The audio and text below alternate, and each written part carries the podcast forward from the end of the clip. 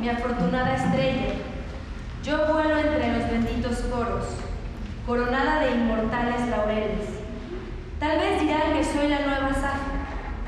La empresa, aunque agotadora y bella, será feliz con el canto y los amores.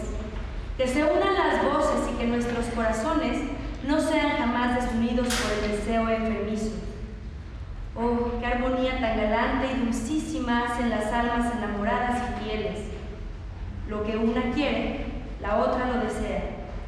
Se regocijan con el gozo y ríen con la risa, y nunca suspiran, a menos que ese suspiro sea de una muerte que te sana y no te mata.